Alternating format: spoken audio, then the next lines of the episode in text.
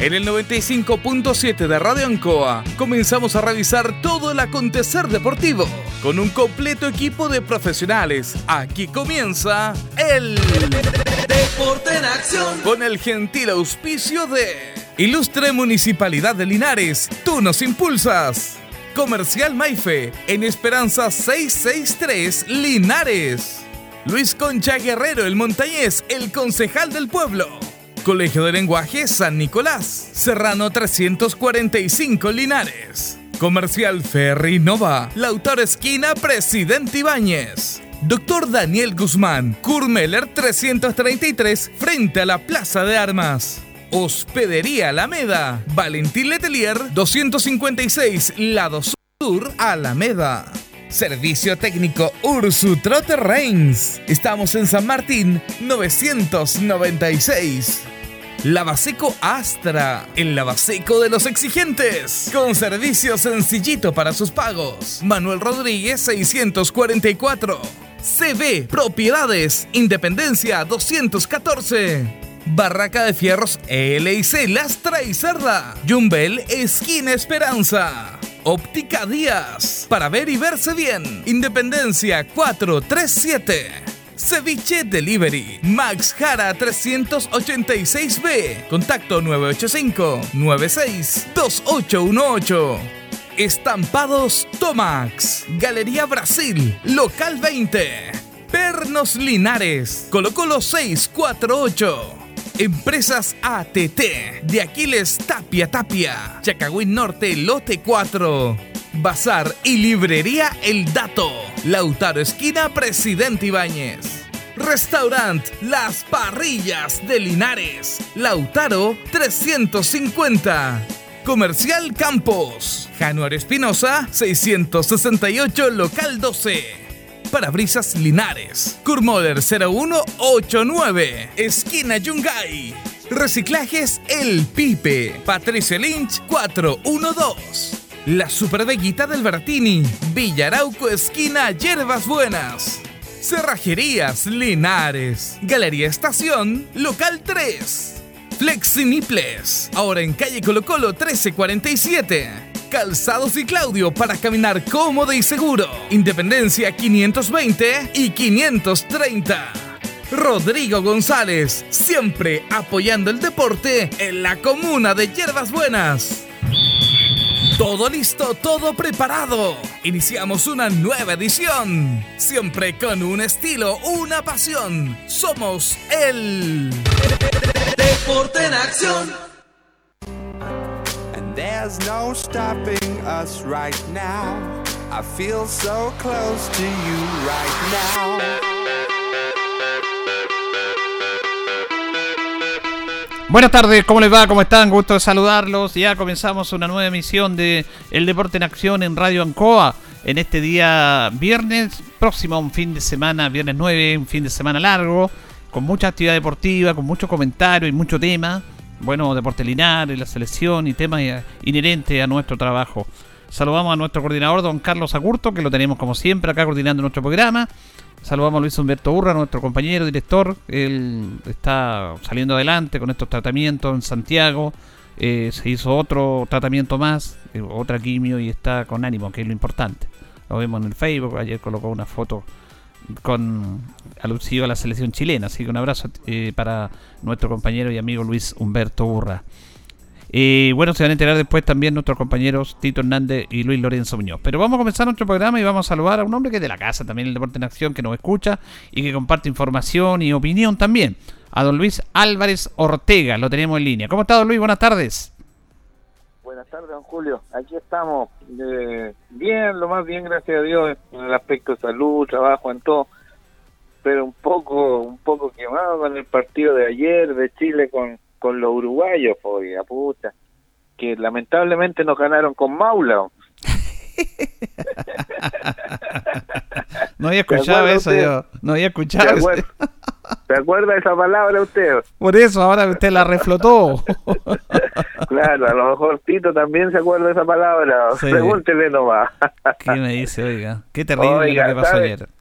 Pucha, qué, qué, qué malo. Fíjese que yo tenía bien poca expectativa con, con la selección, con los nombres, qué sé yo. pero eh, como, como decía Rolando Rentería, me taparon la boca. Mm. eh, jugó muy bien Chile, eh, acoplado bien, y, y, no era un partido para perderlo. Lamentablemente, pucha, el eh, factor influyente fue el árbitro que nos complicó, cobró un penal dudoso, y el más claro de los dos penales no, no lo cobró, así que uno termina triste. Yo, por último, ya con el empate estaba muy conforme pero al final terminamos perdiendo y, siempre es bueno sumar más que, que quedar en cero. Así que bueno, por esa situación estoy medio tristón, pero bueno, la vida es así, pues pero pero la vida tiene esta gracia que siempre nos da nos da la nos da revancha. Sí, yo creo que el comentario generalizado de todos los, de los todos los futboleros, los chilenos, porque la selección usted sabe que a pesar de, de todo aglutina mucha mucha esperanza, mucha unión y esta pandemia también nos hace alguna esperanza porque esta alegría del alma de la selección eh, es necesaria para la gente. Y qué pena, porque doble pena con, con lo que pasó. Eh, claro, usted lo dice, esta selección brindó más de lo que esperábamos. Pero todas estas situaciones, don Luis, también es importante porque siempre se habla de que hay jugadores, pero a veces no sé. Esta emergencia con todos estos jugadores que habitualmente eran titulares significó que entraran otros que no los teníamos en la consideración nuestra, si las tenía el técnico y respondieron de muy buena manera. Eso yo creo que es una de las cosas positivas que hay que sacar de esta lamentable derrota. Así es, pues no, ayer hubieron punto alto en todos los lugares, en la medio campo, defensa. Eh, Sierra Alta jugó muy bien, complicó harto a Suárez, entonces no, un equipo bueno, bien parado, pero como como como les comentaba antes, a, veces la influencia del árbitro perjudica al equipo, así que bueno, ahí quedamos medio choreados, pero esperar que contra Colombia nos saquemos los balazos. Es que ¿sabes lo que pasa? Que un árbitro se puede equivocar. Ah, yo no estoy con esa teoría de que la mafia, que la FIFA, pero uno, con, digamos tanto en este tema, él se puede equivocar, pero ahora tenemos una tecnología, pues. Tenemos un elemento que está justamente para ayudar a los árbitros que no pueden ver todo porque esto era de años atrás. Y se supone que el VAR está para impartir justicia y si no lo vio el árbitro habían habían cuatro personas arriba con cinco o seis monitores y a mí me causa mucha duda que no lo vieran. Pero más que eso, don Luis, hay muchos detalles. Esa jugada de Nicolás Díaz es muy dudosa también. Es que, para mí era un penal. Ahora, hay un detalle que, claro, todos los que llaman en los penales. Fíjese que Betancourt, el volante uruguayo, tiene que haber sido expulsado. Le habían mostrado amarilla y le da un patadón a Alexis Sánchez. Era la segunda amarilla. varios, varios patadones le dio. Y, no, y, no, y no lo expulsó. Y todas las jugadas dudosas cobraban a favor de Uruguay. Yo creo que inclusive, inclusive, le remordió la conciencia, si es que tienen, en el gol uruguayo. Porque el gol uruguayo no era limpio, se podía decir que le bajaba con la mano, no. Los tipos hicieron show para decir, ya veamos aquí por último, para tratar de...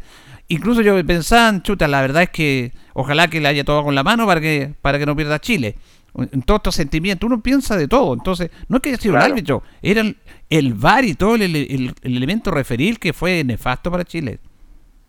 Así es, pues bueno, el, VAR fue creado para eso, como bien lo dice usted, para corregir los errores humanos con toda la tecnología de apoyo. Ayer hablaban de que eran cuatro personas que estaban ahí con sus cuatro equipos, detrás de ellos habían 20 cámaras, pero lamentablemente el árbitro no se dio ni el tiempo ni el momento para revisar eso, sino que escuchó, escuchó, escuchó, pero nunca hizo presencia frente a, a los monitores para, por último, haberse dado cuenta, no sé, fue, fue bien extraño. Y lo otro, don Julio, que yo, yo tenía entendido que cuando la pelota le pegaba a un jugador, ya sea en, en la cabeza, en el hombro, en el cuerpo, y después pegaba en la mano, no, no era penal, no era penal, hasta, hasta el día de la mañana que me dijeron, unos colegas que eso quedaba a la conciencia del, del árbitro, imagínese. Es que lo que pasa es que la interpretación de esas manos es súper compleja. Y hay una, yo creo que inclusive la liga inglesa, la Premier League, está oficiando a la FIFA para cambiar la determinación de los penales que se cobran en el área.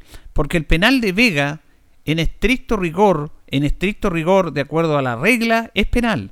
Porque si bien le rebota la pelota a él, dice la regla que si el jugador tiene los brazos más allá del hombro es como que quiere interceptar la pelota, aunque sea sin intención. Porque esto, si hablamos de la intención, él nunca tuvo la intención de tomar la pelota con la mano. Pero lamentablemente él cuando va al piso tiene que ir con los brazos hacia arriba porque la pelota le rebota y después va a la mano. Nunca hay intención. Pero en el penal de Cuates ni siquiera hay que ir al bar, pues si uno yo vi el partido y dice penal al tiro. Entonces ahí tampoco tenía intención, entonces el criterio es distinto para dos jugadas iguales. Ahora, ¿por qué no va? Porque si el árbitro va a ver el bar, no me cabe duda que cobra penal. ¿Por qué no fue a ver la jugada? Entonces ahí es donde uno empieza a pensar, a divagar qué pasará. Pero independiente de todas estas jugadas, yo no tengo un arbitraje muy cargado para las jugadas puntuales, las parejas siempre las cobraba por Uruguay. Incluso a, Vidal le mostró ahí eh, temprano una falta que no eran de él, que, no había hecho falta Vidal y al suyo sacar la pelota. Foul, foul, foul, para irlo limitando. Pero bueno, es una pena realmente lo que pasó, una tristeza. Pensamos que estos temas ya están en el pasado. Claro. Fíjese que yo estaba muy conforme con el empate de Chile, muy conforme con el empate de Chile. El, equipo uruguayo, nombre a nombre, era superior al chileno. Eh, nosotros tenemos tres grandes jugadores que son Vidal, Alexi y el que juega en el Valle, ¿cómo se llama? Arangui. Arangui. Sí, claro, esos tres jugadores yo los encuentro de un nivel superior al resto del equipo y jugaron bien. Arangui les costó un poquito más enchufarse, pero apenas la tuvo, le dio un pase brillante a Alexis y, salió el gol nuestro. Y qué más decir, a, de Vidal se echó el equipo al hombro, cuidó al número 10 titular de River Plate y no lo dejó hacer nada. No sé si usted se fijó, Julio. No, para mí, para mí, yo de lo que he visto en la selección, para mí el mejor partido de Vidal Mire lo que estoy diciendo, es lo que ha jugado la selección chilena. El tipo, además, marcó un. Y ahí hay un mérito del técnico también, ¿ah? porque ¿qué es lo que se le critica a Vidal dentro de todas sus virtudes? Que es desordenado, que no tiene puesto fijo, que anda para todos lados y todo el tema. No, ayer jugó en una posición puntual, muy importante. No salió de ahí y fue a las pelotas detenida a defender y atacar, pero mantuvo una posición con presencia. Fíjese que Vidal en la estadística quitó 28 pelotas robó 28 pelotas. Vidal solo robó más pelotas que todo el mediocampo uruguayo. Lo de Vidal fue excepcional. Y además muy bien ubicado, ordenado. Y hay Vidal, Alexis y Arangui, son jugadores, sobre todo Vidal y, Alexis, se ponen la camiseta de la selección y rinden mucho más que en sus clubes. Mucho más. Eh, es un caso igual que Medel, don Luis. Cuando usted ve jugar a Medel en la Liga Italiana, donde jugó en el extranjero, era un jugador más. Usted lo, se pone en la roja, es un referente. Y, eso es bien especial. Y estos tres jugadores ayer se echaron el equipo al hombro, como bien lo hizo usted, y lograron una actuación excepcional. Yo tengo solamente dentro que uno trata de analizar más en el gol uruguayo que el rechazo de Sierra Alta no fuera hacia el medio. Porque si viene una pelota frontal y tú saltas y te van a atacar, ese rechazo es hacia la orilla, no hacia, el medio. claro, eso me quedó. Y me quedó dentro de lo técnico que fue nada que reprocharle la salida de la salida de Vargas complicó la salida de Vargas, no se ha jugado bien o mal. Pudo entrar otro, lo que pasa es que Alexis lo tiró arriba. Y cuando Alexis lo puso como punta, porque Alexis estaba jugando detrás de Vargas, Chile perdió la posesión de la pelota. Si bien Uruguay no llega a Uruguay, cuando sale Vargas y coloca a Dávila por la orilla y no por el medio, un, referente de área, tiró a Alexis arriba. Y ahí Chile perdió llegada. Imagínense que el penal de Cuate que no cobró es un pase de Sánchez. Porque él se retrasaba. habilitando. Claro, porque él, lo, donde está bien Alexis Sánchez en el, en, en, el retroceso, en habilitar, en llegar. Y el pase para Dávila es de Sánchez. O sea, sale de la posición que le había puesto Rueda de 9. Y ahí Chile perdió al ponerlo arriba Sánchez. Pero bueno, son análisis que uno a lo mejor uno hace esos análisis que a veces no se ven para explicarlo, pero nada que reprocharle a nuestro equipo. No, nada, pues nada, nada. Y aprovechando las palabras que usted ve de los, de los tres mejores jugadores la verdad que no les pesa la camiseta. Hay muchos jugadores que juegan bien, qué sé yo, pero a, la hora de, de, ponerse la camiseta roja, como decía el Cholito Andrade, eh, son jugadores de puente a puente, ¿no? Exactamente, usted lo dice. De puente a puente. Se produce el efecto contrario a estos dos jugadores, a estos tres jugadores que se agrandan. y hay jugadores que son figuras en sus clubes, pero en la selección se achunchan se achunchan, claro, les pesa la camiseta, sufren crisis de pánico, bueno, pero estos tres lo, lo hacen muy bien y es, el eje central de Chile. Ahora, eh, con, con Sierra Alta atrás también nos volvió el alma al cuerpo, tenemos muy buen defensa y yo creo que va, va a servir harto, ha ganado mucha experiencia, él juega en el fútbol inglés, juega en segunda división. En inglés, en pero, pero, pero es de otro nivel, entonces con con equipos compactos, con buenos cabeceadores, que se, que se da mucho en ese fútbol, yo creo que va a ser un muy buen aporte para, para este proceso de, de clasificación. Así que bueno, aquí lo estábamos viendo todos con, con, mis hijos, mi señora y, al final quedamos medio choreados, pero pero ya Colombia nos va nos va a devolver la, alegría. Ojalá. Eh, igual son todos partidos difíciles. Don Luis, eh, usted como director de CEPLAC eh, está en, en Longaví y a propósito del deporte hay una noticia importante lo que tiene que ver con una inversión que se ha hecho que se va a hacer en Longaví. Sí, sí, yo yo ya estoy próximo a cumplir, bueno, en enero del próximo año, dos años que estoy trabajando en Longaví. El primer año eh, el alcalde me llevó para allá de, administrador municipal, tuvimos casi casi 11 meses y después a, fines del año pasado pasé a, un puesto que yo manejo bastante, que es el de SECPLAN, de secretario de planificación, y ahí estamos trabajando mano a mano con el alcalde, con los funcionarios, con, con la comunidad, con todo, buscando buscando eh, los mejores proyectos, el avance para, para la comuna de Longaví, tal como usted dice, bueno, a mí me gusta mucho el deporte, me, la verdad que me gustan todos los deportes, desde la rayuela para arriba, yo hice la rayuela. Ahí se nos perdió un poquito, Luis, a ver si lo, lo retomamos. Vamos a ver si retomamos la, el contacto con Luis Álvarez Ortega, él es el director de la oficina de CEPLAC en Longaví, la Secretaría de Planificación, eh, porque tiene un proyecto súper interesante que, lo queríamos dar a conocer. Pero, a ver, don Luis. No, se nos, se, nos fue. Ahí si no, ¿lo escucha ahí? Vamos a volver a intentar, vamos a volver a, retomar la, la, conexión, porque tiene que ver con el estadio de Longaví y también con una inversión que se va a hacer ahí, en el estadio de, de Longaví una inversión muy importante para la comunidad longavín y para el deporte. Así que por eso queríamos conversar con él referente a este tema. Ahí lo estamos, lo estamos llamando a don Luis. ¿Ahí me escucha don Luis? Tiene su buzón de voz creado. No. bueno, vamos a ver si retomamos el contacto, si está escuchando la radio, si nos puede llamar, porque se nos fue la comunicación. En el fondo es que el estadio municipal de Longaví va a cambiar su iluminación la iluminación que tiene ya eh, ha, tenido una vida útil de mucho tiempo.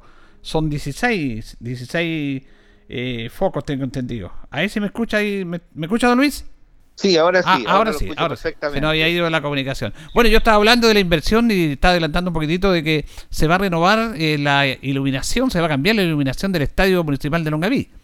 Así es, don Julio. Bueno, ese, ese es un proyecto bien interesante en que lo postulamos a un financiamiento que da la Subdere, que son los fondos del PMU, y conseguimos la aprobación el día, el día miércoles, en el que se va a cambiar toda la iluminación. El Estadio Longaví cuenta con cuatro torres, con un total de 16 focos de aluro metálico, y ahora se va a cambiar todo eso a 32 focos de iluminación LED.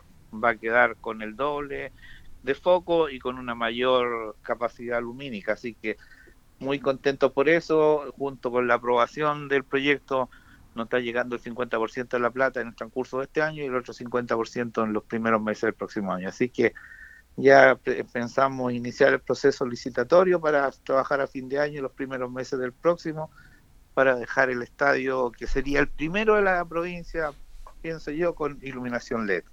¿Cuánto a cuánto asciende la inversión? La inversión es del orden de los 60 millones de pesos. Eso, eso es el cálculo que se hizo, que, que hicimos ahí entre todos. Pensamos que ese es el valor que tiene y, y esperamos hacerlo realidad ahora nada más, porque que se, que se inicie el proceso licitatorio, que participen varias empresas y que la que nos ofrezca las mejores garantías y un mejor precio se lleve el proyecto. Ahora, dentro de su experiencia en estos temas, que son temas de plata pública, de proceso, ¿en cuánto tiempo piensa usted que podrían estar finalizadas las obras? Bueno, eh, lo que pasa es que aquí hay un proceso previo a las obras que, que, es bien que es bien importante, que todo el proceso de preparación de base, licitación, subida al portal Chile Compra, análisis de la oferta y finalmente adjudicación en la que que es aprobado por el Consejo Municipal. Eso es del orden de entre los dos y tres meses más o menos. Y después el periodo de ejecución de este proyecto está calculado en 90 días. Ya. O sea, esto desde que desde que usted inicia el proceso hasta que lo termina, si todo va bien, debieran ser seis meses. Claro, o sea, y cuando hablamos para explicarle mejor a la gente, que a nosotros que no conocemos estos procesos, no es que se haya a cambiar la luminaria que va a mejorar, hay todo un proceso de, del alumbrado, de todo el sistema se va a cambiar. Se va a cambiar, efectivamente, se va a cambiar todo el sistema, se va a cambiar los cables que conducen la energía, las tuberías que protegen los cables, los, los reguladores, en fin, todo lo, todo lo que lo eléctrico que el sistema actual tiene en Longaví. Eso se va a sacar todo porque ya tiene casi 20 años, ya cumplió su vida útil, ya cuesta mucho encontrar repuestos de los focos al uro metálico, que es lo que hay prácticamente en casi todos los estadios, incluso el de aquí de Linares también tiene eso. Eh, entonces ya, ya esa tecnología está quedando obsoleta y ahora hay que adecuarse a los tiempos mm. y poner el sistema LED, que todavía, todavía es un poco caro, pero la tendencia va hacia allá y, y cada vez va más, va, bajando más. Tengo entendido que en el consumo igual hay una inversión grande, pero en el consumo eh, la luz LED es más barata que la tradicional. Efectivamente, lo, lo que pasa, don Julio, es que eh, usted pone un foco de 1000 watts LED y pone uno de 1000 watts de aluro metálico y la capacidad lumínica es totalmente superior, totalmente superior, o sea, casi dos y tres veces ilumina más el sistema LED y, genera, y genera ahorro en, la cuenta mensual, que al final lo, lo que importa y de lo que todos estamos preocupados, porque no sacamos nada con tener una tremenda iluminación si las tarifas son, son impagables.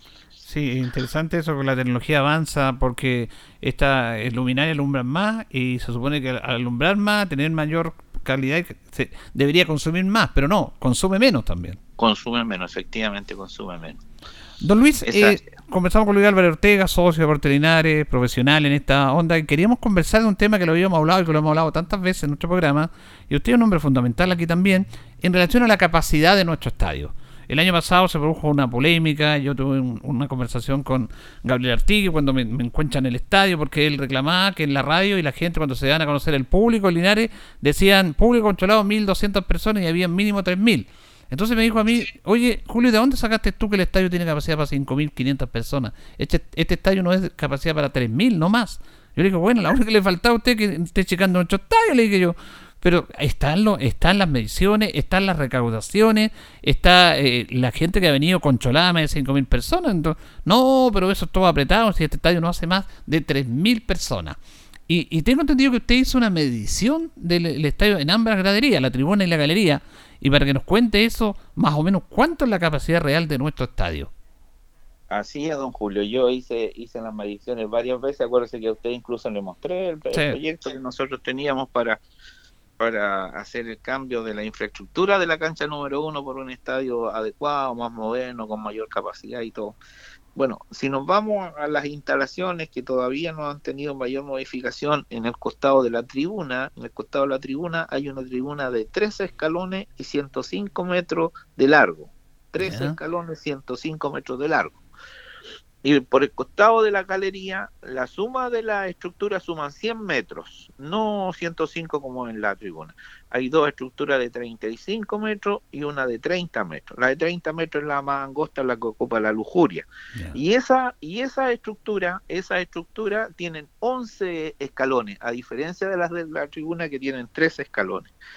Entonces, si usted se va a, a la cifra así, tal cual, 105 en un lado, 13 escalones, al otro lado 100, 11 escalones, y saca una proporción de que en un metro, en un metro de donde usted se sienta, caben 2,2 personas, porque con 40 centímetros usted tiene una persona cómodamente sentada, eh, un 45, qué sé yo, en un metro debieran caer dos personas cómodamente más un pedazo de otra. Entonces, en base a esa a esa relación y descontando todos los espacios que no son para, para estar sentado como son la, los túneles que hay en la, en la tribuna y el espacio este de las pasarelas, eh, se llega a la cantidad esa que nosotros siempre hemos hablado.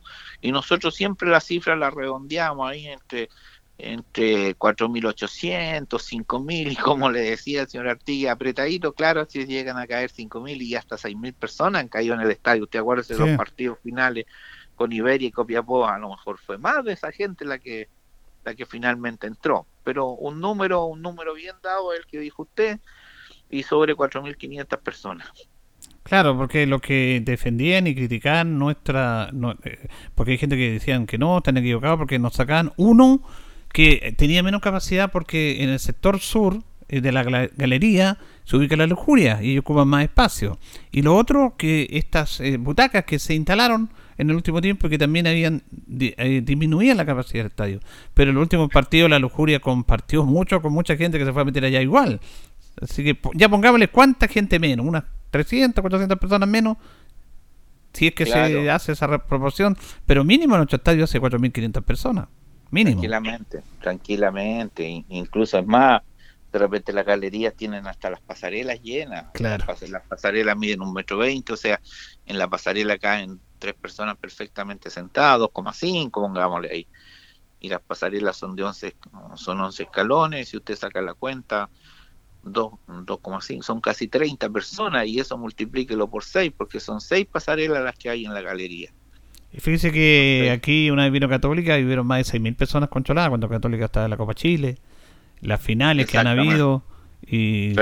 Bueno, en la, en la parte final nomás del partido con Ovalle se decían no más de 3.000 personas, pero resulta que vendieron 4.500 entradas. Y, y caímos todos. Caímos todos. claro. y ahí estábamos todos, bueno, esa, esa discrepancia, yo, yo no sé, bueno, eh, usted siempre lo ha dicho, hay, hay lado y buscar lo mejor nomás, yo creo que, que bueno, se, se, en Linares se han dado cosas buenas y cosas no tan buenas y yo creo que es el tiempo de, usted lo ha dicho varias veces, Tito, Loli, de que, de que nos unamos, de que apoyemos. Yo, yo el equipo esté con quien esté, sea el presidente Marco o este señor Loyola que hay ahora que no tengo el gusto de conocerlo, eh, mi apoyo va a estar siempre. O sea, yo con mi hijo voy a ir siempre al estadio, vamos a ir siempre a la galería, que es donde nos gusta ver el partido. Bueno, a mí me gusta ver el partido ahí y, lo, y los obligué a ellos a que me acompañaran a la galería porque ahí siento que el partido se vive más y, y, siempre lo voy a hacer así, o sea, en las circunstancias que Linares esté, esté bien, esté mal, siempre vamos a estar ahí marcando presencia. Y más aún si al equipo le va bien. El año, el año anterior fue un año extraordinario, fuera de serie. Eh, yo para mí el, el, mejor periodo que había vivido de, de Deportes Linares era el año 78 con los Toros, ¿se acuerda usted? con Jaime Campo, con Patricio Bonó, con Geofroy, con el Milico Venega, con todo ese tremendo equipo que tenía Linares con Sergio Martínez. Para mí ese, ese era el gran referente de, de Linares, pero el año pasado el equipo jugó muy bien, jugó muy bien todos los partidos. Lamentablemente perdimos un partido que, que no debiéramos haber perdido y que hubiera sido una campaña perfecta, pero igual haber salido campeones con anticipación fue una cosa muy, muy destacable. Así que mi, mi sangre es albirroja y bueno, y siempre vamos a estar ahí preocupados del equipo. Sí, la asistencia, la, asistencia histórica donde más público, personas, controlada, eh, fue en ese mítico partido con Naval de Talcahuano, que hubieron más de 9.000 personas controladas en el estadio antiguo, podríamos decir, la antigua tribuna. Sí, y que yo lo vi. Y que yo, también vi, ese partido, yo era impresionante. Ganó Naval 2-0 y cuando, los, cuando estaba la piscina antigua, los tipos se tiran con ropa y todo a la piscina. Yo me acuerdo jugaba, Se jugaba Petinelli en el arco, ¿se Alfredo Petinelli. Tenía muy buen equipo, Fernando Gómez, jugaba Rodríguez Torreblanca, el Totocha, Eliseche. Eh, No, tenía un equipazo Naval y, y ascendió. Gómez. Fernando Gómez, sí, después fue a Colo Colo Fernando Gómez. Sí, jugaba Farfán también ese equipo, Eric, zagueros centrales, me acuerdo yo. Y fue un. Yo vi ese partido, claro, el año 70. Y, y Bolinar, el arquero, era Chávez, ¿se acuerdan? Sí, pues, Ezequiel Chávez, el loco Chávez. Era, era extraordinario. De, jugó un par de años en Linares, era muy buen jugador y de la noche a la mañana se me desapareció, nunca más supe de él. Era sí, buen tema ese. Fíjese que Chávez eh, fue nominado en ese año, nos hacía muchas selecciones del ascenso y fue nominado él, que era uno de los mejores porteros del ascenso. Claro. Fíjese, fíjese que en, en ese partido de, bueno, a lo mejor va a ser latoso, pero estuvo Julio Martín en el estadio de Linares. Ah, no, sabía yo eso. Sí, estuvo Julio Martínez y habló muy bien, me acuerdo de Xavi, estuvo, habían varios locutores que vinieron a transmitir e-, ese partido, así que no, contentísimo eh, de los grandes recuerdos que yo tengo de haber ido a ese partido con mi papá y haber visto a todos los hinchas de Naval que cómo la disfrutaron, cómo se tiraban a la piscina, cómo ganaron. Bien, el partido quedaban dos minutos y el, el el costado sur donde estaba el arquero Petinelli, todo el borde de la cancha estaba lleno de, hinchas de Naval esperando. Sentado en el suelo ahí eh, preparándose. Y fíjese que con Naval me parecía, me parecía algo especial porque mi papá me llevaba al estadio y yo le tenía miedo al cañoncito. Porque le decimos a, las nuevas generaciones que cuando Naval hacía un gol, hacían sonar ese, ese cañón que sonaba fuerte. Yo era, que tenía 7 años, 8 años, y le tenía miedo cuando sonaba ese cañón ahí. ¿eh? Sí, pues sí, así era. A mí, varias veces me pilló desprevenido también y todos nos asustamos. Era clásico eso, Naval. el cañoncito. Muy clásico, muy bonito, muy era, era un gran equipo naval, de los grandes equipos de, la octava región. Y ahí llegaron a la última fecha pendiente, eh, ellos y Ñublense. A Ñublense le interesaba que Linares le sacara por lo menos un empate a, Naval. Y, me acuerdo que Ñublense le ganó 3-1 Independiente y esperaba que Linares empatara, pero aquí Naval ganó, ganó. Era superior, superior. A pesar del hombre del maletín, porque anduvo el hombre del maletín incentivando a los jugadores del Inter Rosel para que Linares no tenía nada que hacer en ese partido, no, no, le dio de venida estaba, estaba, estaba tranquilo Linares en esa fecha. Don Luis, bueno, como, y para... usted hace mención de, de Ñublense, yo quiero aprovechar Ñublense todos los años tenía tremendo equipo, ¿se acuerda? Y siempre la peleaba. Le costó, le costó hasta, hasta que se salió con la suya. Al otro año ascendió y tenía esa camiseta roja con un borde blanco en el pecho y había la figura del, del diablo. De un diablo. Porque decía los diablos rojos de Chillán. Los diablos rojos de Chillán, también muy buen equipo. Ñublense siempre tuvo buenos, buenos jugadores, buen equipo, así que no, excelente, excelente esos partidos. Pero bueno, yo lo quiero comparar con el equipo del año pasado que nos dio muchas satisfacciones. Yo creo que muchos nos alegramos con ese equipo, nos nos volvió eh, el, espíritu de, de, de los hinchas de, del antiguo Lister Rosell, Linares, así que no, muy conforme con ese equipo. Y bueno, este, este año, este año eh, partió mal con, con, temas administrativos y de todo, más la pandemia, ha sido un, año bien, bien triste y como yo los escucho siempre ustedes lo que decía Loli, este año hay que pasarlo rápidamente, que el equipo se mantenga y pensar en la, en la otra. Bueno, gracias a Dios los puntos que nos iban a quitar no nos quitaron. Estamos a la par, bueno, ahora hay que, se arregló lo administrativo, ahora hay que arreglar lo deportivo. Yo la, verdad que le tengo fe al equipo, el otro día lo vi por televisión el partido, así que eh, de a poco se van afiatando y, espero que ya lleguen los triunfos. Sí, y para finalizar este tema, don Luis, eh, agradeciendo su, su presencia acá en nuestro programa, yo estaba viendo ayer el partido de parte, el partido de Magallanes con Temuco. Jugaron en el Estadio Municipal de San Bernardo. Santa Cruz le van a facilitar jugar en su estadio. San Felipe igual. Son estadios menores que este. El estadio de San Bernardo, el estadio Linares le pega 10.000 patas, como se diría, a ese estadio. Sin embargo, ellos juegan ahí y Linares no puede jugar en su estadio. No es inconcebible. Yo lo hablaba con Mauricio Loyola y yo le dije que tiene que empezar a hacer gestiones para que Linares juegue en su estadio. Si no hay ningún motivo para que no juegue acá. Claro. Y por último, don Julio, saber, o sea, saber qué es lo que nos están objetando, no sé, pues eh, eh, eh, el estadio, el estadio es mantenido por la municipalidad, se puede invertir, se puede gastar en eso, entonces si, si el estadio tiene alguna deficiencia, que la digan, o sea, que el encargado del tema diga, bueno, Linares no juega en su estadio porque carece de esto, esto y esto otro. Ya, empecemos a arreglar esto otro, esto y esto y dejemos en condiciones, porque la verdad que sentir, sentir el fútbol jugando todos los partidos de visita es extraño, es raro. Uno, uno va al estadio con la ganas de ver a su equipo, de apoyarlo y estar atento cuando juega afuera.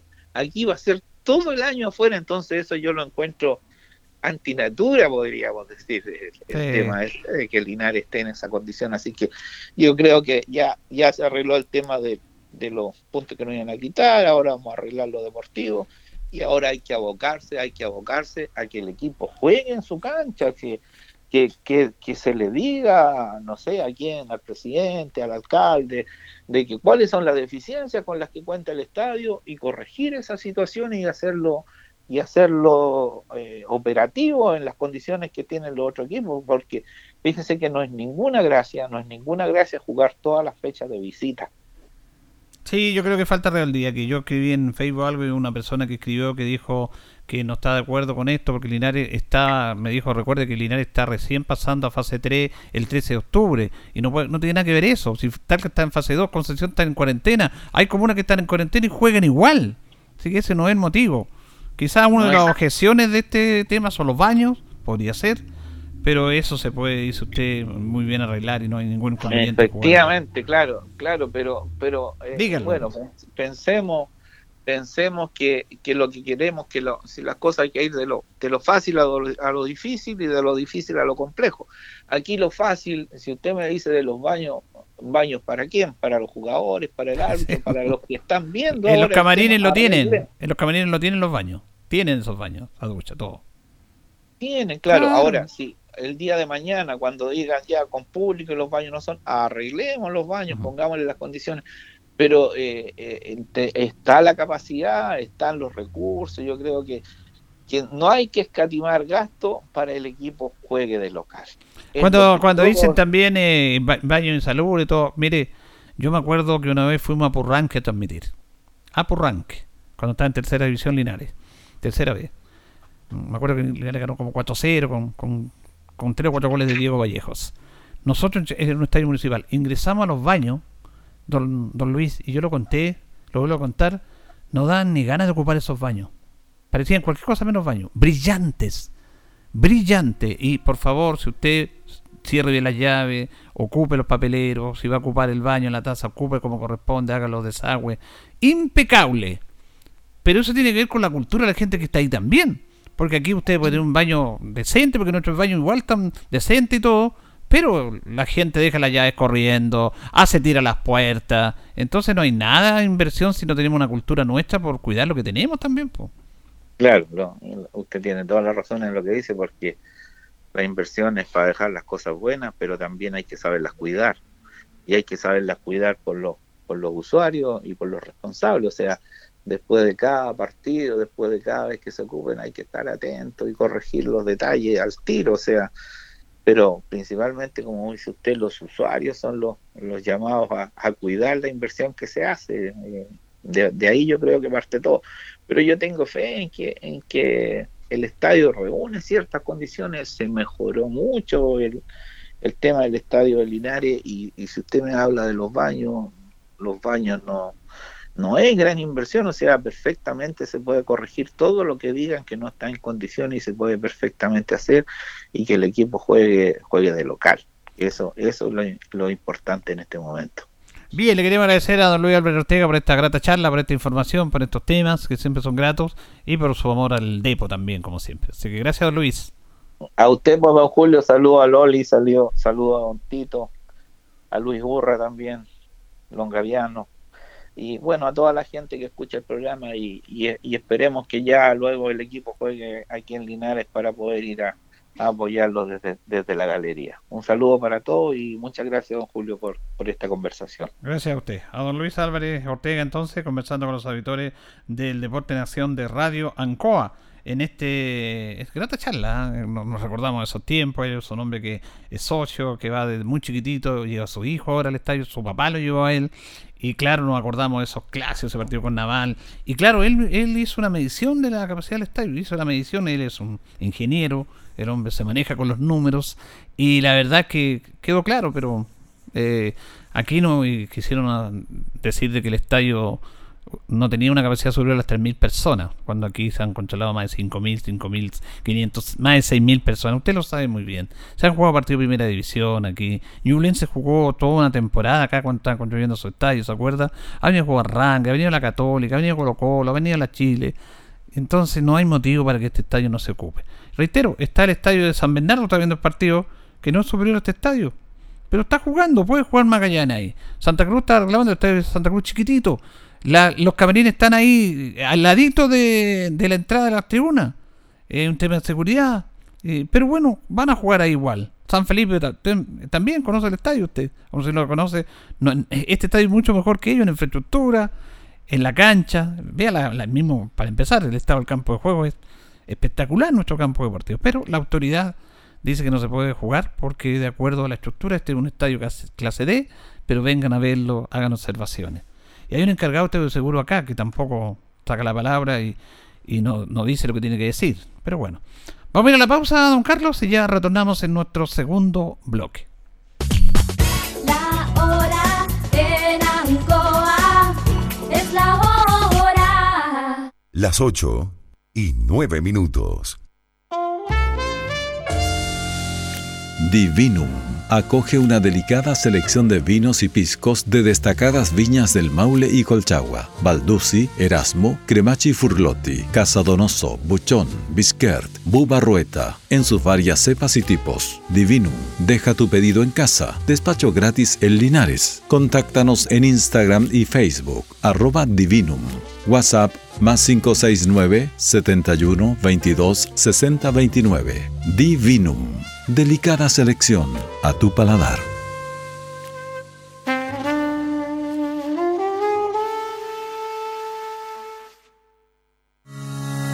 La Universidad Autónoma de Chile ofrece dos nuevas carreras para el año 2021 en la sede Talca. Pedagogía en Educación Diferencial y Administración Pública. Infórmate en uautónoma.cl. Universidad Autónoma de Chile. Más universidad.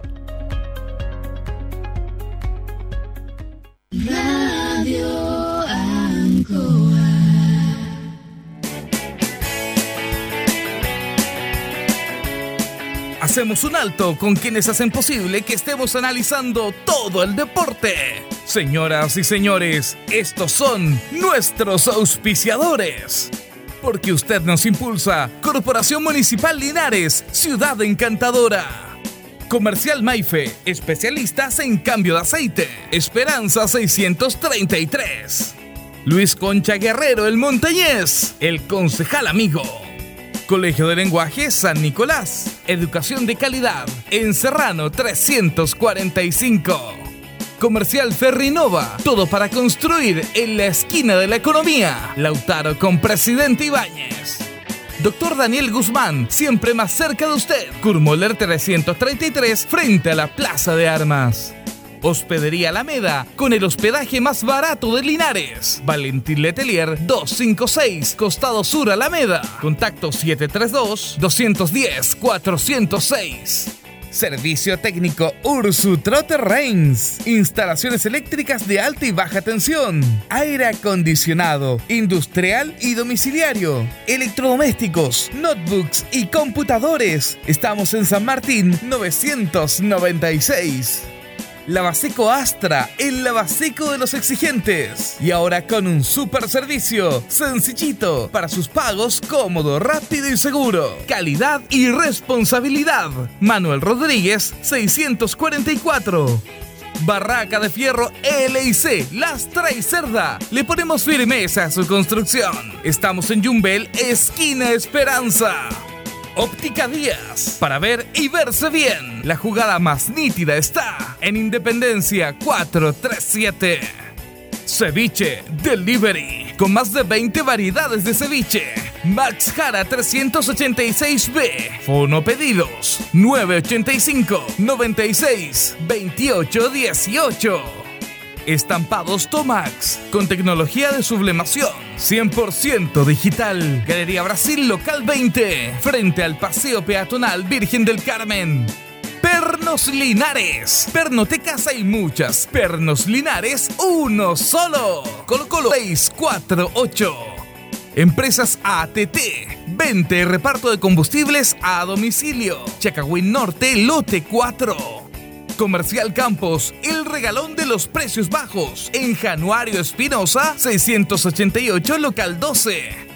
Parabrisas Linares, confianza y seguridad en sus vidrios. Kurmeller 0189, esquina Yungay. Reciclajes El Pipe. Pagamos el mejor precio en cartones, fierros y metales. Patricio Lynch 412. La super veguita del Baratini. Las más frescas frutas y verduras. Estamos cerquita de usted. Villarauco, esquina Hierbas Buenas. Cerrajería Linares. Expertos en chapas, copias de llaves. Portal Estación Local 3, Avenida Brasil 479. Flexiniples. Somos más que un repuesto para su vehículo. Ahora estamos en Colo Colo 1347 Linares. Calzados y Claudio te ofrece el mejor calzado de marca con la mejor calidad, gran surtido en implementación deportiva al precio más conveniente para caminar cómodo y seguro. Calzados de Claudio, Independencia 520 y 530. CB Propiedades, servicio y experiencia en venta y arriendo. Somos líderes en la región. Estamos en Independencia 214. Restaurant Las Parrillas de Linares, con especialidad en parrilladas, el mejor ambiente, estacionamiento, Lautaro 350. Rodrigo González, siempre apoyando el deporte y a la comuna de Hierbas Buenas. Continuamos con más análisis, comentarios, notas y entrevistas. Siempre con un estilo, una pasión. Aquí continúa por Radio Ancoa y Canal 5. El Deporte en acción. And there's no stopping us right now. I feel so close to you right now. Bien, continuamos. Deporte en Acción de Radio Ancoa. Son las 20 horas con 15 minutos. Recuerde que nuestro amigo de Pedro Linares tiene una atención especial en pandemia, en fase 3, fase 2. Estamos atendiendo de lunes a viernes de 9 a 14 horas y en la tarde de 16 a 18 horas. Con la atención tradicional, con eh, la amabilidad y con el profesionalismo de nuestros buenos amigos. Ahí está don Freddy Vázquez. Recuerde que pernoteca hay muchas, pero pernos Linares, uno solo señor. Saludamos a nuestro compañero Héctor Tito Hernández. ¿Cómo está Tito? ¿Cómo le va, Julito? Un placer saludarlo, saludar a los auditores y a las auditoras. ¿Tenemos a Loli? Saludamos también a nuestro compañero Luis Lorenzo Muñoz. Hola Loli. No está Loli. Bueno, seguimos con eh, Tito ahí para vamos a hablar de deporte Linares, pero obviamente que no puedo dejar de preguntarle a un hombre analista como Tito con qué con qué sensación se quedó después de- del partido de ayer. Escuchaba con mucha atención al señor Álvarez, a don Luis, un hombre que lo queremos mucho. Los albirrojos todos lo quieren porque él siempre va al estadio, es un hombre que está presente siempre en el sector de la galería. Ahora trabaja en Longaví, pero si pudiese entrar ya estaría yendo a ver a- al Depo. Y concuerdo plenamente con él. Creo que nos, eh, nos traicionaron los nuevos pensábamos que los nuevos nos iban a aportar muy poco. La verdad es que veíamos que faltaban muchos, que al final entre los nuevos y los viejos, o los avesados y los nuevos, armaron un equipo muy competitivo frente a Uruguay, jugaron de igual a igual, salvo un remate frontal en el primer tiempo que rebotó en el travesaño, también hay un remate abajo, pegado en vertical de, de Alexis, creo que fue un partido bien, bien equiparado, donde la sorpresa la, produjo Chile, con un equipo que supo plantearse bien dentro del campo de juego. Habría sí que ver dos cosas. A mí me da la impresión que vamos a estar toda la vida en el mismo reclamo, en el mismo reclamo. Que si fue o no fue penal el primero, el de Vega, que jugó un buen partido, un partido muy bueno Vega, y la verdad es que le rebotó en el cuerpo y fue a la mano. Se cobra ese penal. Aunque lo están pidiendo desde Europa que se elimine esa parte, cuando rebota en otra parte del cuerpo lícita y luego va a la mano, que no se cobre ese penal. Pero mientras no sea así, está bien cobrado. Pero luego en la jugada de Dávila, en el primer gran aporte, en un gran pase que le hizo el chico Alexi, que ese chico Alexis es mejor de 10 de, de, de 10 que de 9, ¿ah? Y, y le da al centro preciso para que llegue de inmediato un hombre y la pelota le pegue en la mano izquierda a un defensa central del cuadro de Uruguay para mí era penal. Estaban uno a uno. Y allí mostró las eternas flaquezas de los jueces eh, sudamericanos, las debilidades, ni siquiera fue a ver el VAR, no le interesó yo sigo insistiendo que ahí hay dolor de parte de nosotros y nos va a costar sacarnos este dolor, porque a un equipo que no le dábamos mucho, más pensábamos que hoy día se iba a estar hablando que se iba a rueda. Claro, porque no han sido buenos resultados después que Rueda llegó, pero ayer la presentación que hizo Chile fue buena. Tuvo Baluarte, pero todos lo vieron, así que ¿para qué vamos a entrar aquí en análisis? Me da la impresión, sí, que fuimos perjudicados por el juez de la contienda. Teniendo VAR, no lo consultó y entonces ahí somos capaces de poner en duda. Yo siento que ahí hay mala intención. Porque si yo tengo duda, los jugadores reclamaron, correctamente reclamaron, él tenía que ir al VAR, no quiso hacerlo, no quiso hacerlo, no quiso que perdiera Uruguay, porque a esa altura podría perder Uruguay 2-1. Y la verdad es que actuó de muy mala fe el juez, no se nos va a olvidar, va a ser un dolor tremendo, siempre. Vamos a ir con Loli, pero yo le quiero comprometer que no es un tema del árbitro, si lo llamaron también los tipos de arriba, si él empezó y revisaron la jugada. O sea, aquí como si dice hay culpables y cómplices. Porque Pero él no los- fue. No, pero Tito, sí. Tito, los tipos de arriba, los cuatro tipos de arriba, que tenían 20 cámaras, eh, perdón, 20 proyectores, eh, tiene que haber visto la jugada que vimos nosotros y era penal. Sí. ¿Por qué no lo llamaron a él? Seguramente le dijeron, mira, la- él empezó a escuchar, claro, usted dice, él no fue, pero los de arriba son cómplices, porque tenían mejor ubicación, tenían las cámaras para decir en mano, o anda a ver el penal. Entonces yo digo que hay una hay una complicidad entre el, el árbitro y los árbitros del bar. Saludamos a Loli, ¿cómo está Loli? Buenas noches. Hola Julio, ¿me escuchan bien ahora? Sí, sí. Eh, triste, vamos a seguir hablando de, de este tema, pero eh, en el caso del penal, Julio, eh, yo no- ni siquiera le he hecho a la gente la, la culpa a la gente del bar, que no, es- ese penal se cobra ahí, en directo, sin repetición, sin nada, lado, lado, a la primera, ¿ya? Y eso es lo que da rabia. Y partiendo con lo que yo terminé diciendo el miércoles, donde yo tenía cero confianza, donde había un equipo desarticulado, divisiones y cuánta cosa, ayer Chile presentó una, un, equipo ducho, jugado, que había, parecía que había entrenado un mes antes y, y estos chicos prácticamente hicieron la, formación en el avión. Entonces Rueda hizo un, milagro o los jugadores se, comprometieron de tal manera de, hacer una muy buena actuación, con, con chicos jóvenes, con una defensa totalmente improvisada, donde Sierra Alta fue un alto valor. El único error está en el ABC del zaguero central, y lo había, había dicho Elías Figueroa, se lo escuché hace muchos años atrás. Nunca el, rechazo el- del cabezazo se debe hacer al centro por el medio de la cancha, siempre hacia los costados. Al igual que al enfrentar a un delantero, no se enfrenta de frente, sino que en posición de, de- de, digamos, de, la- de- lado, cosa de salir para cualquiera de los lados que te enganche el, el- el delantero. Ayer, eh, lamentablemente, Sierra Alta, que ahí hecho un extraordinario partido y, no lo voy a castigar por esto. Porque para mí fue uno, uno de los valores más gratos de ver junto con Baeza en el mediocampo, eh, fue y lo hizo un extraordinario partido. Entonces, en esa falla, pucha, lamentable, que diablo, pero es, es mínima comparada con, con lo que hizo el árbitro. Igual la- debe haber sido expulsado de Tancur. Y para mí hay una falta penal antes del penal con la mano que no se cobra, también que no Sí, se cobra en Nico- favor Nicolás Díaz es el penal. El favor que le hacen a Nicolás Díaz es penal. Claro. También, Entonces, si no Julio, solamente el penal de la mano. Y la jugada, todas las jugadas parejas las cobraba por Uruguay. Betancourt tiene que lo expulsado. Bueno, pero está visto ya lo que Pero fíjate que más de la pena, de la rabia, de toda la tristeza que nos provocó ayer, el equipo me volvió a la fe. ¿Ya? Que, que eso es lo que yo creo que ayer nosotros, eh, después de toda la tristeza, eh, nos queda como saldo final.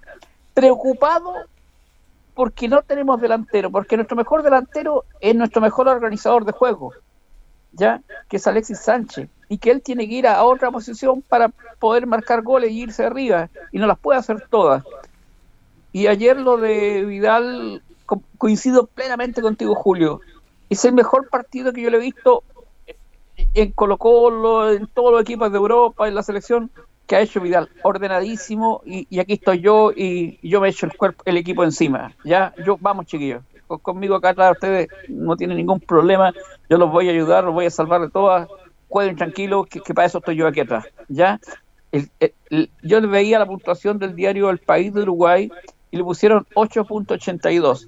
Y el más cercano, dentro de la selección uruguaya, tenía un 6.70, parece. No sé, lo de Vidal Y- fue ayer, fue monstruoso. Fue impresionante lo que hizo. No, sí, impresionante, impresionante. A mí me convenció Vidal.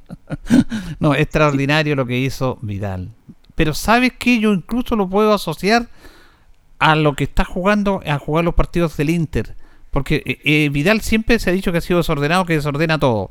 Pero en el Inter, en los partidos que yo lo he visto, el tipo juega en una posición que jugó ayer, más ordenadito, y tiene mucho que ver el técnico, el técnico italiano Conte. Por eso es muy importante los técnicos, que a veces no son bien valorados, bien analizados. El tipo lo está ordenando a Vidal, y fíjate que le va a hacer muy bien eso. Y ayer jugó en esa posición, nunca lo he visto jugar tan ordenado.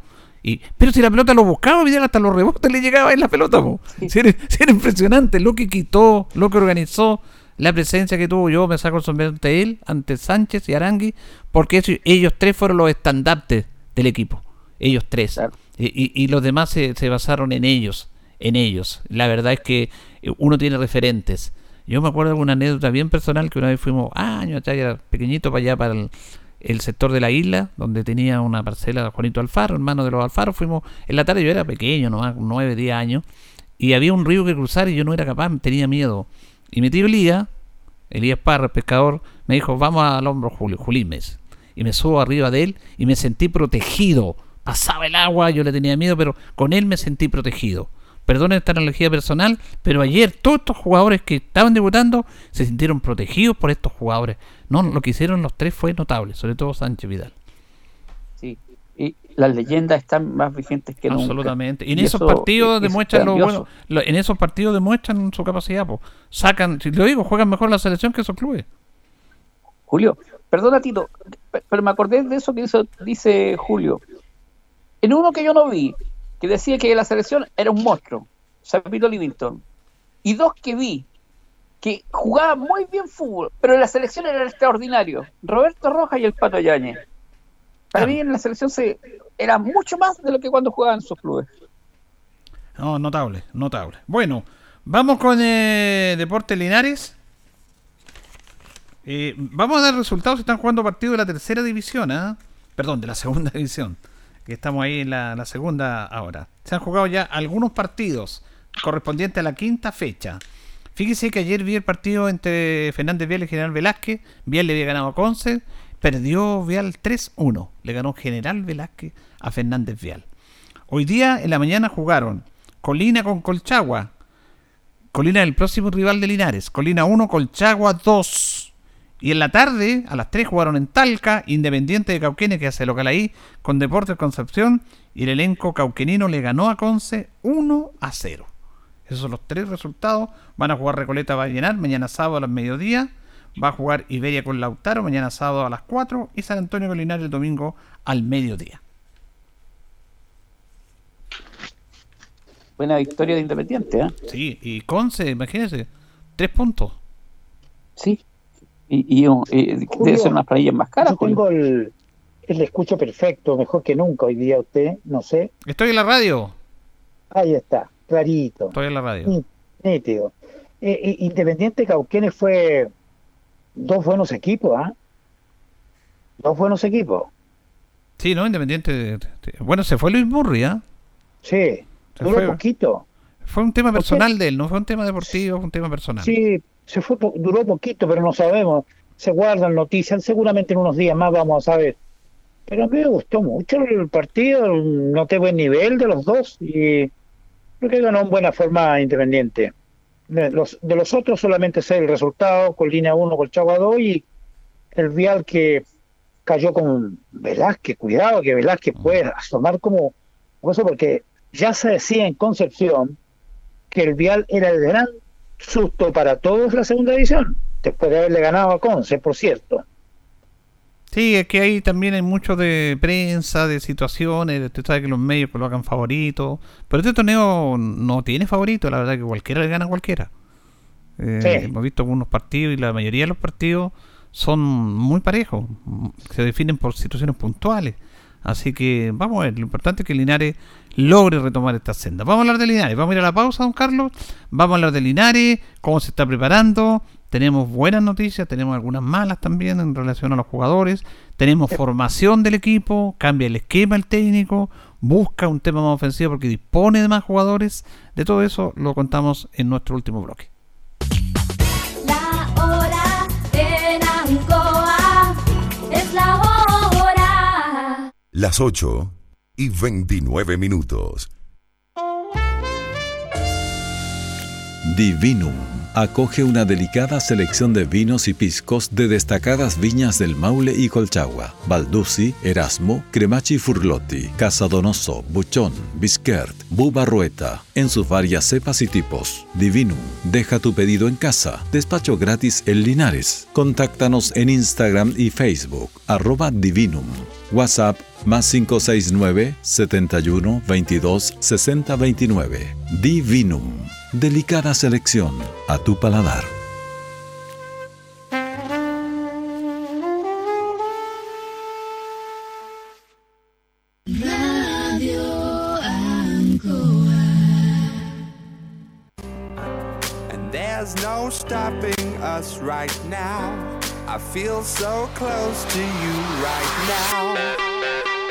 Bueno, vamos a ir a Deportes Linares. Eh, fíjese que el día sábado, el día sábado pasado, antes del partido con, con Iberia, eh, fui la mañana al estadio, estaban encharando la mañana haciendo fútbol en la cancha 1 Linares, preparando el partido con Iberia, y llegaron jugadores que lo habíamos nombrado, los jugadores que se incorporaron ya. Eh, bueno, el caso de Marco Morales, este chico que el otro día entró y lo sacaron, Brando Muñoz, eh, Morales de Huachipato, perdón, de Velázquez, Muñoz de Huachipato, Alberto Hernández de Cobreloa, Cristian Dubó de Cobreloa, Matías Gutiérrez de San Antonio, y había un jugador de saquero central zurdo que jugó en el equipo suplente, y yo lo vi y me llamó inmediatamente la atención. Los que estamos metidos en esto del fútbol, Loli, Tito, Vitore, usted va a ver un partido y le llama la atención al tiro un jugador. Es difícil que sobresalga alguien. Y este chico lo vi con una personalidad zurdo, buena salida, bien en mano a mano. Dije yo, este es un buen jugador de los nuevos. Termina la práctica, voy donde el técnico Nivaldo Rubio y le pregunto, ¿quién es este niño que está acá? Este es el jugador que traemos de Auda italiano, que le estaban pidiendo un seguro en la clínica porque Auda le, Auda le tiene mucha confianza y no se le puede pasar algo, lesionarse. Gian Piero Chepar, zaguero central de Auda italiano. Yo dije, este jugador va a estar en el otro partido con Iberia, en el partido con San Antonio va a jugar. Va a ser dupla con Iribarra. O va a ser una dupla de tres con Terán. Es un jugador notable. Llegué a un entrenamiento ayer para ver la formación y todo. Y le pregunto por qué no estaba Chepar al técnico. Y me dice, se fue. ¿Qué? Se fue. Chuta, lo único que nos faltaba, le dije yo, este tipo, yo estoy tan amanado como usted, pues me. Entonces, si hubiera sido un red social, habría dicho, otro escándalo Linares, se fue un jugador, ¿ah? Pero como estamos en terreno nosotros y no nos gusta la farándula y todo eso, preguntamos por qué se fue? Eh, este chico lamentablemente hace tres meses perdió a su padre. Ese día, cuando lo trajo José Roja, lo trajo personalmente, el que está apoyando al técnico, lo fue a inscribir, le sacaron el seguro, lo trajeron, lo llevaron a la pensión y nunca se sintió tranquilo. Dice, no, y al final el otro día le dijo, me voy, porque no, no estoy al 100%, no estoy mentalmente preparado. Pensé que esto me podía ayudar, pero no puedo. Así que se fue.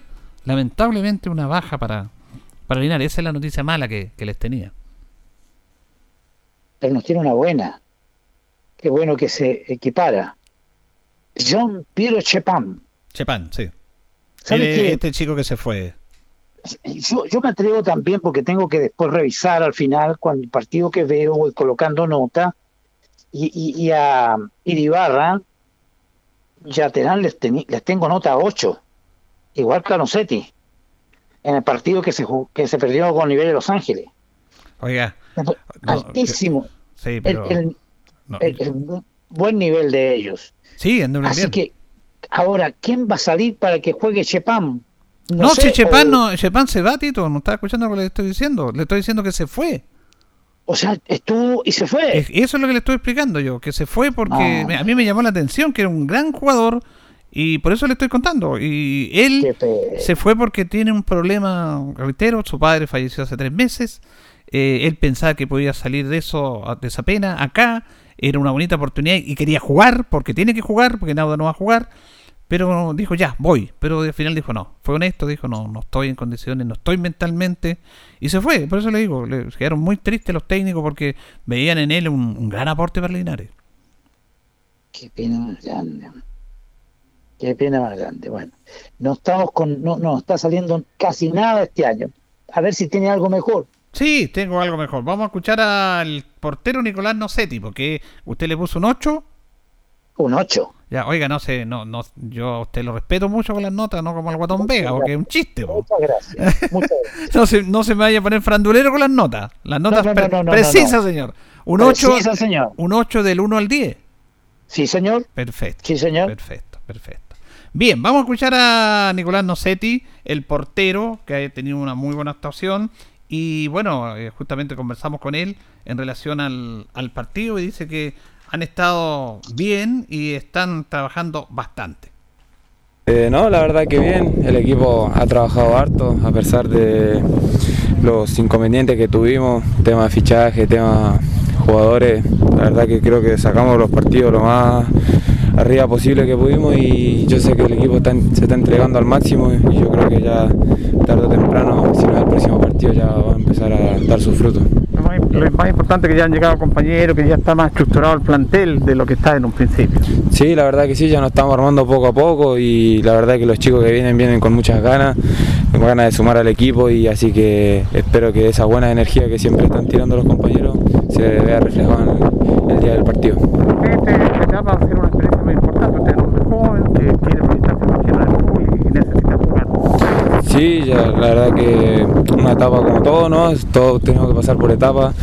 Esta es mi etapa de empezar a, jugar en un equipo profesional con más constancia, así que la verdad que nada, la estoy disfrutándola, eh, experimentando, tratando de sacar lo mejor a, cada minuto y seguir sumando para el día de mañana eh, estar en lo más arriba que es lo que todos queremos, creo, como ¿Cómo se jugador. siente- ¿Cómo se siente jugar sin público? Es una sensación extraña para ustedes, me imagino. Eh, sí, es rara porque uno siempre está acostumbrado a los gritos, al tener que hablar más, mucho más fuerte para que te escuchen tus compañeros y nada, pero es, es como esta es la situación que estamos pasando hoy en día y hay que adaptarse nomás y, y seguir tirando para adelante. Sí, es lo que tenemos que hacer entre todos.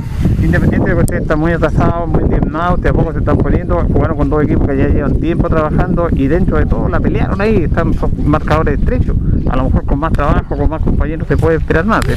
Sí, no, sí, yo creo que los, los partidos han han sido súper estrechos y además tuvimos hasta la oportunidad de poder ganarlo. Y, y nada, eso, nosotros ta- estamos trabajando para, para que eso no se vuelva a repetir y, tratar de sacar siempre los tres puntos, sea de local o de visita. Yo creo que ahora tenemos mucho más trabajo ya de lo que veníamos haciendo, así que yo sin duda no dudo en mis compañeros que este domingo vamos a estar dándolo todo y, y tengo mucha fe de que nos podemos llevar los tres puntos. Por último llegó un preparador de arquero que me imagino también es importante para ustedes porque ustedes necesitan un trabajo específico. ¿ah? Sí, obvio, tuvimos la suerte que ahora llegó un profe de arquero, así que nada, eh, viene a sumar, viene con muchas ganas y así que uno siempre está dispuesto a, a dar el máximo y más si tiene un apoyo atrás constante. Muy bien, suerte, muchas gracias. Muchas gracias. El portero Nicolás Nocetti, complementando también con Carlos García, que se incorporó el día miércoles como preparador de arquero, que le faltaba preparador de arquero al elenco albirrojo también. Carlos García me dice. Sí. Él es de Talca, trabajó en series menores de, de Ranger. Vamos a escuchar ahora a Brian Porflick.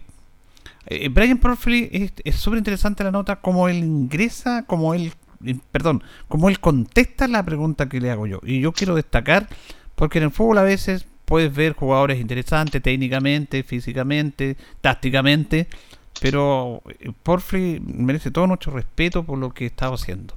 Él, como se dice, fue el sacrificio. Eh, yo no me cae ninguna duda que hay muchos jugadores que son delanteros y le han dicho juega lateral. Y hay muchos jugadores en esto del fútbol han dicho no, no es mi puesto, me falta el respeto. Eh, ha pasado, lo hemos visto tantas veces nosotros, con tanto tiempo que tenemos en esto. Y por fin no. Fíjese que escuchamos a Brian y él dice que está feliz por ayudar al técnico y a sus compañeros en una posición que no maneja. Eh, feliz porque estoy pudiendo ayudar al técnico, a mis compañeros en una posición que no manejo muy bien, pero trato de hacer lo mejor posible y creo que se ha visto reflejado. Que bueno, me han, me han ayudado harto el gato, eh, el bicho ahí, Mondaca, que siempre me hablan, me tratan de indicar cómo defender, cómo pararme y tratado de hacer lo mejor posible, así que bueno, si, si, si tengo que seguir en esa posición no hay problema, yo estoy siempre le he dicho que estoy a disposición del técnico, él sabe lo que hace y, y bueno, si no hay más jugadores tendré que estar yo, pero claramente después llegan los demás cuando se vuelvan a inscribir. Eso no se da mucho en el fútbol eh, y en la vida en sí, de que en medio del jugador y las personas son medio rebeldes, que yo no domino esto y usted tenía una tremenda buena voluntad y un compromiso que es bueno destacarlo. ¿ah? Eh, sí, gracias. La verdad es que por el equipo, como yo le decía al profe, que no había problema, no tengo problema en que me, me cambien la posición o en una parte más defensiva, siendo que yo soy un 9 atacante. Pero bueno, hay que hacer esfuerzos de repente por el equipo, como estamos todos luchando desde afuera, se ve que la gente está luchando por tratar de sacar esto adelante, nosotros tenemos que demostrar lo mismo dentro de la cancha. Ahora están, han llegado más compañeros, este, más compactos, se perdió mucho tiempo, no vamos a hablar de lo que ha pasado, hay que mejorar muchas cosas, pero al menos hay una ilusión de que está más completo ahora. ¿no? Sí, sí, nos sentimos más completos ya, por lo menos el grupo se, se formó, que es lo primero que tiene que pasar, es formarse el grupo, después ya tenemos que empezar a conocernos entre compañeros, tratar de hacerlo lo más rápido posible para después dentro de la cancha demostrarlo. Y hemos tratado de hacerlo, se ha ido demostrando que el primer partido fue un poco más improvisado, pero lo sacamos adelante, el segundo partido ya nos sentimos más unidos y empezamos a mostrar un poquito más, nos salió un gol y ya esperamos que este partido se nos den mejor las cosas. Y finalmente también es bueno que no se perdieran esos puntos que se decía. Además, recordemos que ustedes tienen dos partidos menos. Así que hay posibilidad y esperanza de que se pueda mejorar esto. ¿eh? Sí, claramente que tenemos harta esperanza y las tenemos la fe en nosotros mismos que, que somos los que tenemos que sacar esto adelante. Hay equipos que tienen dos, tres puntos y nosotros tenemos dos partidos menos, así que tenemos que, que darlo todo porque estamos ahí. Todavía podemos seguir luchando. Bueno, muchas gracias, Ryan. Chao, gracias. Bueno, antes de pasar a mi compañero Loli Tito, lo reitero, esta nota me parece súper interesante. Él comienza respondiendo que está feliz por ayudar al técnico, a sus compañeros, en una posición que él no maneja.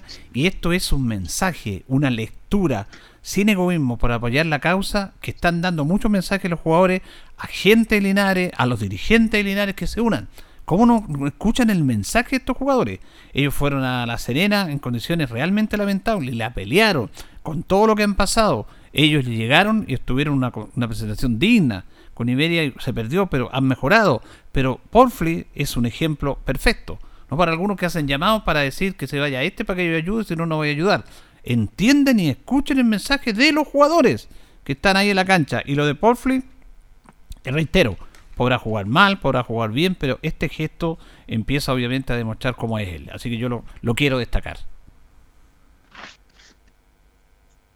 Disposición. Sí, Loli, Loli. la palabra. Dale, Loli. Eso, eso es lo que, lo que demuestra Porfir, ¿ya? Nosotros, eh, antes de hacer la crítica como lateral, tenemos que pensar que él tuvo la voluntad, perfectamente. Algunos jugadores, como tú lo dijiste, eh, Julio, eh, dicen, no, yo soy tal, vengo en esta posición, usted va a hacerme un daño a mí, me van a dañar mi imagen eh, en el sentido futbolístico, porque yo no voy a rendir como debiera rendir porque me estaba colocando en otra posición él no, vio las falencias, vio la necesidad que tenía el técnico y le pide a él que vaya al sacrificio, que se sacrifique por el equipo y que rinda lo máximo dentro de sus posibilidades para hacer la función de lateral derecho. Y él dice, perfecto, señor, voy yo ahí, usted disponga cómo lo tengo que hacer y se apoya a sus compañeros, el Ibarra, el bicho, dice, para que le enseñen un poco la posición y, por eso tener un mejor rendimiento. Oh, obviamente, además le tocó una bala por la punta, así que ¿qué más le podíamos pedir? Y yo lo encontré que, lo que vi del, lo- dentro que pude del partido en, mi trabajo, que tuvo de, eh, falencia, obviamente, pero salió a la larga pla- plantado, mejor, o sea, mejor dicho, bien bien parado de una posición que él desconocía. Después lo cambiaron de posición, ya, no lo vi en ese segundo tiempo porque tuve que hacer otra cosa, pero de acuerdo a lo que ustedes me decían, es lo destacable, la disposición para eh, jugar en conjunto, aportar en lo que el técnico lo, necesitaba y no poner ninguna traba para eh, ejercer la labor de, de futbolista en otra posición. el miércoles lo decíamos, Julio, en el comentario breve que hicimos, porque los chicos habían anticipado el comentario el martes, que Porfi jugó, le costó moldarse por lo menos 15 minutos, donde pasaba vertiginoso por su lado, Jorquera, gran velocidad, John Jorquera, pero después le tomó la mano. Jorquera no pasó más, lo fue frenando. Él dice que gracias a los datos que le iba dando ahí el gato, el bicho, dice, se fue acomodando de buena manera y al final le tuvieron que cambiar a Jorquera, eh, ya entrado un poco el segundo tiempo, a, por este chico, este Bascur. Bascur entró. También lo controló hasta cuando ya salió a jugar en su puesto delantero los últimos 20 minutos, donde se vio mejor Linares por lo menos amedrentando, como lo hizo la prensa en, en general, no nosotros nomás, amedrentando, asustando un poco más a Iberia. No le alcanzó para el empate, pero sí pudo descontar y quedar estrecho el resultado ahí en las maniobras de ya sumando un atacante más al lado de, José Muñoz. Sí, más que el juego en análisis que está bien, yo voy a lo otro. Voy a, la disposición, al mensaje que él da. Con eso me quedo. Con eso me quedo. Eh, vamos a escuchar a José Torres, el delantero del elenco albirrojo que marcó el gol. Me da un- una estadística Diego Barrios, que son 445 minutos que Linares no marcaba hasta el gol de los 40 del segundo tiempo de penal de, de José Torres. Conversamos con él y, y él dice que están eh, sumando más gente, más compañeros. Estamos sumando más, más gente, más compañeros. Creo que ya este partido llegamos con, con un plantel un poco más completo. A esperar lo que, que pase la próxima semana, donde quedan más compañeros habilitados y trabajar para salir del, del lugar que estamos. Sí, pues, a nadie nos gusta esto. Hay una noticia positiva que Linares ya no le restan los puntos, que se, entonces también es bueno. Sí, eh, te debemos dos partidos, creo que estamos, estamos con, dos partidos menos y, a dos puntos del que viene que tiene cuatro partidos que va arriba de nosotros, entonces no, no creo que, que sea tan alarmante el tema, estamos recién armándolo y creo que, que esa noticia de los puntos fue muy, muy buena para nosotros y, y esperar sumar puntos luego. Ahora usted lo, lo complicado porque el único delantero que está bien, la, faltan compañeros, lo hemos visto muy solitario en el aspecto de jugar solo arriba. ¿Cómo ha sido para usted? ¿Ha sido complicado eso? Ahora sí, la pega no es de repente así, pero creo que ahora vamos a jugar ya con, con tres delanteros, eh, dos por, por fuera, creo que, que eso lo, lo hace más interesante a uno y ojalá que se pueda dar, lograr atacar más y llegar al arco rival. Esa es la idea para usted, para que lo habiliten, para meterse ahí, porque muy solo cuesta arriba. Sí, la verdad que ha costado, no hemos generado muchas opciones de gol porque llegábamos con muy poco volumen al, al arco contrario y creo que, que ahora falta Ollarzo, Barrera, igual que son jugadores que, que, que marcan diferencia en esta edición, entonces creo que, que, que de a poquito vamos a ir armándolo mejor para poder tener resultados. Ahora independiente de todos estos problemas que han tenido, la falta de trabajo, están muy atrasados, se ha visto con dos equipos que ya tenían más, más trabajo como Vallenar y Iberia que ustedes con un poquito más pueden estar ahí, ¿ah? Sí, bueno, Iberia viene trabajando a principios de año ya, vienen la- hace rato, vienen todos, putas son instituciones que, que están bien, ¿cómo se dice? Bien estructuradas. Estructuradas, donde a los jugadores no les falta nada, donde los jugadores tienen las comodidades necesarias para poder trabajar. Y, y nada, nosotros con lo que tenemos estamos peleando ahí, creo que no, creo que en la segunda rueda o, este- o un partido más adelante ya vamos a equiparar un poco de fuerza con ellos. José Torres, ahí conversando muy clarito en las declaraciones también. Bueno, vamos a dar el equipo que va a formar. Eh, recordemos que Tito, que, que en el primer partido Linares, no, los dos partidos comenzó con cuatro defensas, con cinco volantes y un delantero. Eh, comenzó así también en, en La Serena y en Talca. En el segundo tiempo eh, cambió al 4-3-3. eh, los cuatro defensas, tres volantes y tres delanteros, ¿cierto? Ha ido variando. Ahora va a conformar el equipo el técnico Nivaldo Rubio con, bueno, esto es la estructura, obviamente hay matices ahí en el campo de juego, hay, hay cambios después, pero Linares va a jugar un 3-3-1-3. Va a jugar con tres defensas, bueno, obviamente no sé, tiene el arco, están jugando Terán por el sector derecho, Iribarra por el sector central como líbero, y Alberto Hernández, que viene de Cobreloa por la izquierda. Estaba viendo el caso Fariña, hasta, ahora yo no tenía noticia de que Fariña se estaba peleando la inscripción, y estaba enchanando y todo, pero estarían jugando Terán, Iribarra y Hernández. En el medio campo, otra línea de tres. Iturra como volante central, Mauricio, Mauricio Turra, Lucas Mondaca por la derecha y Cristian Dubó por la izquierda. Delante de ellos, Brando Muñoz, que viene de Huachipato, Dubó viene de Cobreloa. Brando Muñoz, al que le hicieron el penal, sería el hombre que encargaría organizar el juego. Y tres hombres en punta. Por la banda derecha, Brian Porfli, por el centro, José Torres, y por la izquierda, Oliver Trincado. Ese es el equipo que tiene Deportes Linares presupuestado para el día domingo. Sabe que se ve bueno el equipo, pero eh, eh, yo sé que eh, puedo adelantarme algo. Porfis va a, la idea permanentemente acercarse a jugar con nueve, con Torres, porque no siente la raya eh, Porfis. Es un gran jugador, sí, pero otra vez iría al sacrificio. Pero el resto me parece bien. Si, si eh, el, el Don Nivaldo sabe qué hacer, él tiene que hacer los movimientos. Tal vez sea porque eh, Porfis no puede quedar afuera. Me parece desde ese punto de vista, bien, muy bien, porque Torres ya mostró toda su guapesa en el medio, luchando solo contra cuatro de Iberia, y la verdad es que también muestra lo suyo. Vamos a ver de qué manera se sale airoso en este difícil cotejo que tiene Linares el domingo. Vamos a escuchar justamente a Nivaldo Rubio, el técnico de Deportes Linares, que nos habla cómo se están preparando para, para este partido. Le reiteramos el día domingo al mediodía es el partido y dice al menos Nivaldo Rubio que ya los jugadores los tienen más en sus puestos habituales.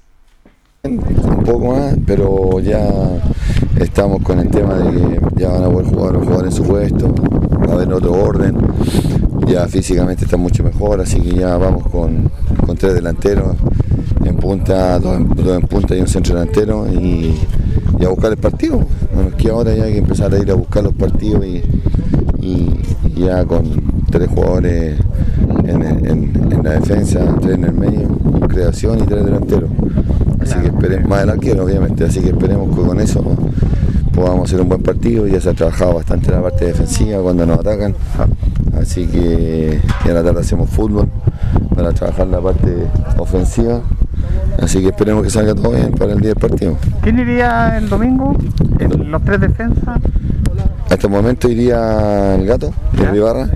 Eh, vamos a esperar el tema de Fariña que lo están avisando. Y si no iría Vicente y por el otro lado Hernández. Los tres volantes más adelante iría. Eh, Iturra, eh, por la izquierda Dubó, Iturra centralizado y por la derecha Mondaca. En la creación iríamos con, eh, con este chico Brandon y arriba por la derecha Porfrin en su puesto, puntero derecho, centro delantero Torres y por la izquierda el Oliver. Ya, o sea, al menos tiene un equipo más estructurado ahí. Por lo menos en eso estamos trabajando, buscando los jugadores en su puesto, en su perfil. Así que esperemos que salga todo bien. ¿Cómo ha visto la respuesta de los jugadores? No, la respuesta es extraordinaria. Extraordinaria desde el primer minuto que llegamos. Una respuesta extraordinaria, buen grupo. Estamos tratando de hacer un buen grupo humano. Ellos son buenísimos como personas, así que no nos ha costado tanto. Si ahora tienen que acompañar un poquito el tema de los resultados y empezar a subir en la tabla para poder salvar la categoría. Bueno, el hecho de que no se perdieran sus puntos por secretaría y que tengan dos partidos menos también es una, una esperanza ahí que se puede mejorar esto. ¿eh? Claro, un aliciente pues, especial. Ahora nos adelantaron un partido también. Esperábamos contar el día 21 con los, con los jugadores que tienen los pases en el extranjero. Y bueno, ahora nos adelantaron el próximo partido que es el jueves. ¿Con Colina? Con Colina. No, no pueden jugar entonces. Los, los adultos tampoco, estamos esperando ahí, son cuatro. Así que, bueno, esos trámites no los hemos podido hacer, pero ya, ya estamos, estamos ahí. Así que a preparar este partido del, del domingo y ya a preparar el partido el jueves. Ustedes jugaron dos partidos con Vallenar y Iberia, que son equipos que llevan tiempo trabajando con ¿entiendes? y, y todo, con todas las improvisaciones la pelea, con estuvieron ahí, son situaciones que puede decir que con un equipo más trabajado y más completo se puede dar la pelea. Claro, y, y más que más trabajado también eh, con otro, con más plantel, con más plantel, gente más de experiencia.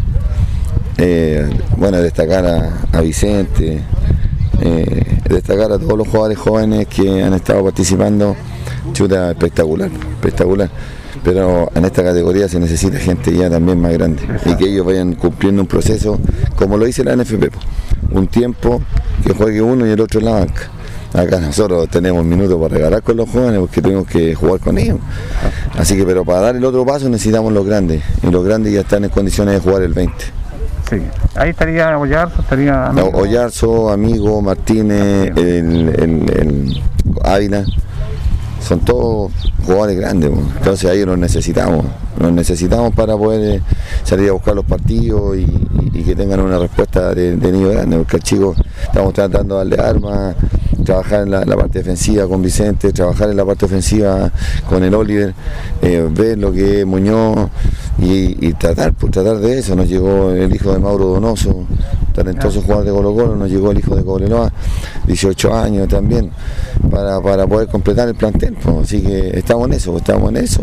Esperemos que nos dé resultado el día domingo lo que, lo que tenemos planeado. ¿Cómo ha visto esta competencia en los partidos que ha jugado, lo que ha visto en la televisión?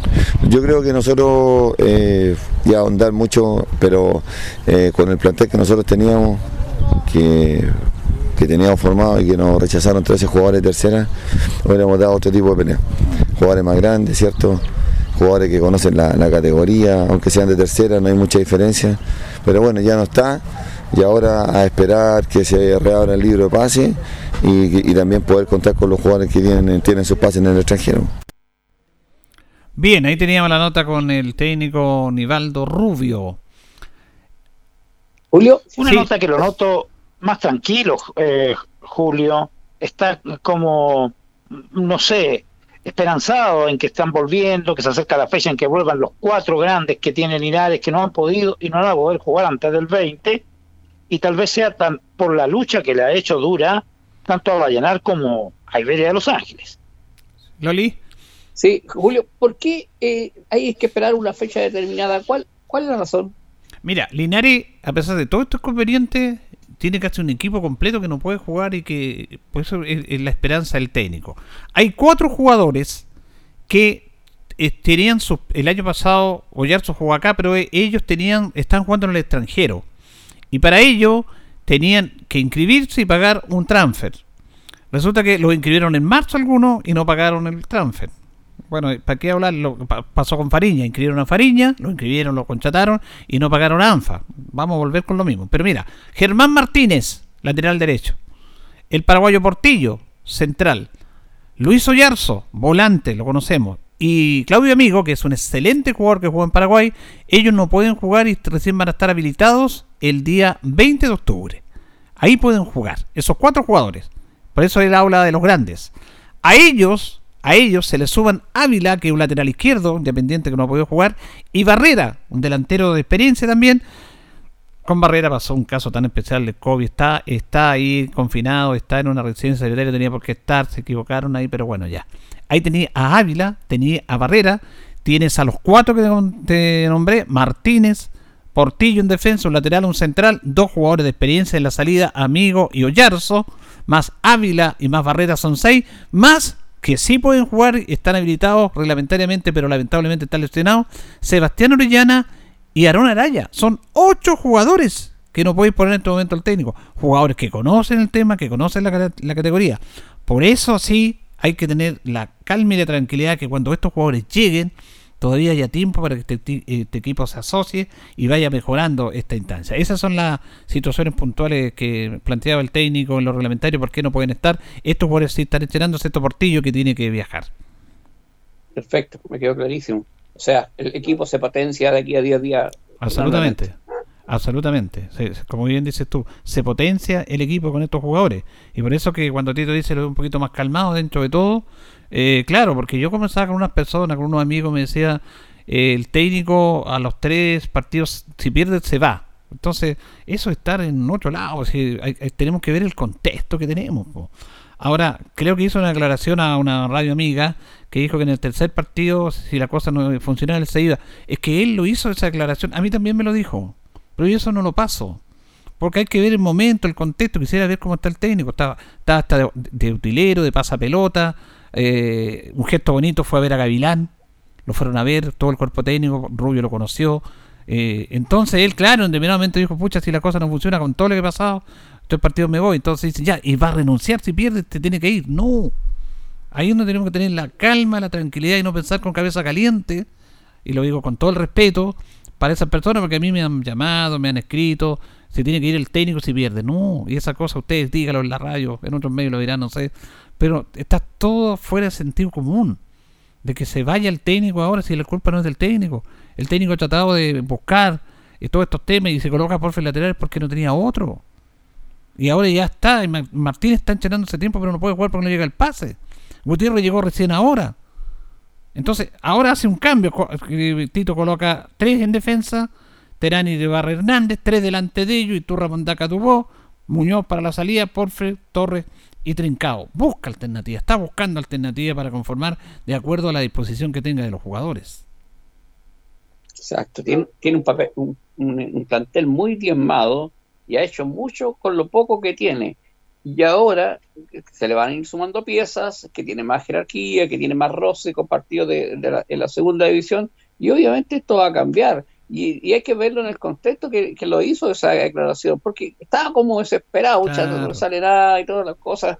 Entendemos, si somos seres humanos y de repente nos equivocamos en lo que hablamos, pero ah, luego nos damos cuenta que hemos cometido un error y, y- y- y paso, pero no nos quedemos en esa. Y aquí siempre hay que apoyar, tirar para adelante. Vamos, recién eh, la, segunda fecha y ya queremos echar al técnico. Hay una noticia muy buena que, fue a mitad de la semana que no se perdieron los nueve puntos, que es importantísimo. Así que yo encuentro que te- tengamos un poquito más de paciencia y, vamos, que, vamos todos a apoyar y, y sumémonos, sumemos, tiremos buenas vibras.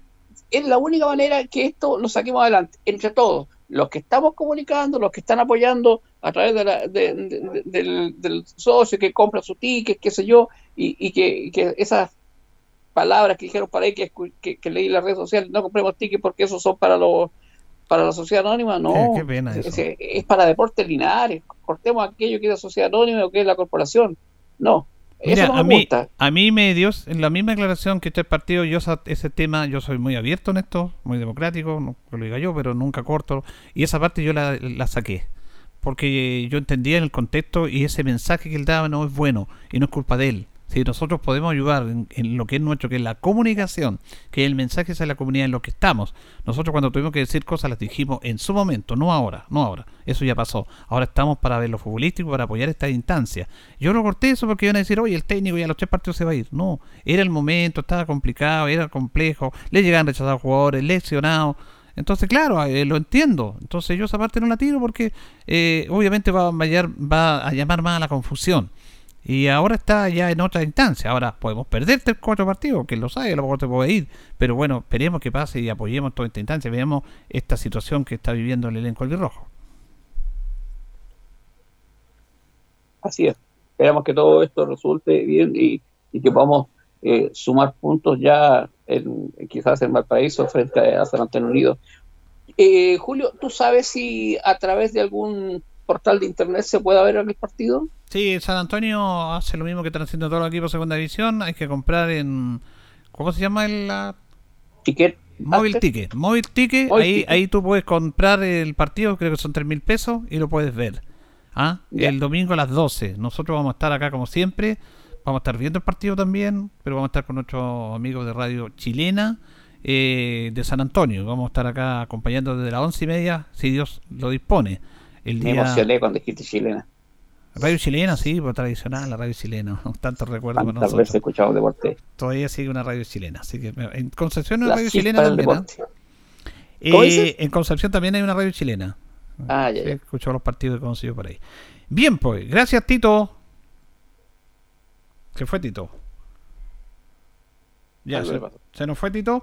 Eh, yo los quiero invitar a, a las 10 de la noche, ahora en Canal 5, pasadito las noticias, al programa que se llama Aquí Juegan Todos, que tiene que hablar con, tiene que ver con el tema de Deportes Linares para apoyar la institución. Vamos a ver el partido con Iberia, el compacto. Tenemos una nota con el técnico Nivaldo Rubio, con Jorge Vergara, también hablando del mito de Vergara, de todos esos temas, le preguntamos a él.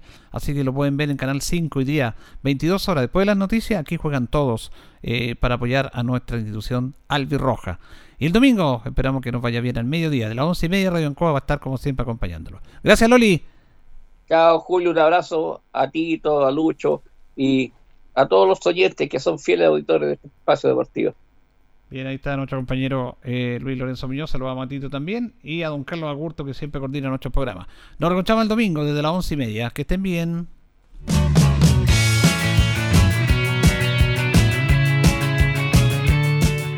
Y así hemos llegado al final, esperando que haya quedado completamente informado con todo el acontecer deportivo. Nosotros seguiremos trabajando para usted con la información al instante. Agradecemos a Ilustre Municipalidad de Linares, tú nos impulsas. Comercial Maife, en Esperanza 663, Linares. Luis Concha Guerrero, el montañés, el concejal del pueblo. Colegio de Lenguaje San Nicolás, Serrano 345 Linares. Comercial Ferry Nova, Lautaro Esquina, Presidente Ibáñez. Doctor Daniel Guzmán, Kurmeller 333, frente a la Plaza de Armas. Hospedería Alameda, Valentín Letelier 256, Lado Sur, Alameda. Servicio técnico Ursu Trotter Reigns. Estamos en San Martín 996. Lavaseco Astra, el lavaseco de los exigentes, con servicio sencillito para sus pagos. Manuel Rodríguez 644. CB Propiedades, Independencia 214. Barraca de Fierros LIC Lastra y Cerda. Jumbel Esquina Esperanza. Óptica Díaz. Para ver y verse bien. Independencia 437. Ceviche Delivery. Max Jara 386B. Contacto 985-962818. Estampados Tomax. Galería Brasil. Local 20. Pernos Linares. Colo Colo 648. Empresas ATT. De Aquiles Tapia Tapia. Chacagüín Norte Lote 4. Bazar y Librería El Dato. Lautaro Esquina Presidente Ibáñez. Restaurant Las Parrillas de Linares. Lautaro 350. Comercial Campos. Januario Espinosa 668 Local 12. Parabrisas Linares. Kurmoder 0189. Esquina Yungay. Reciclajes El Pipe. Patricio Lynch 412. La Superveguita del Bertini. Villarauco Esquina Hierbas Buenas. Cerrajerías Linares. Galería Estación Local 3. Flexiniples. Ahora en calle Colo Colo 1347. Calzados y Claudio para caminar cómodo y seguro. Independencia 520 y 530. Rodrigo González, siempre apoyando el deporte en la comuna de Hierbas Buenas. Nos despedimos hasta una nueva oportunidad. Este equipo de profesionales agradece vuestra sintonía, siempre con un estilo, una pasión. Aquí finaliza.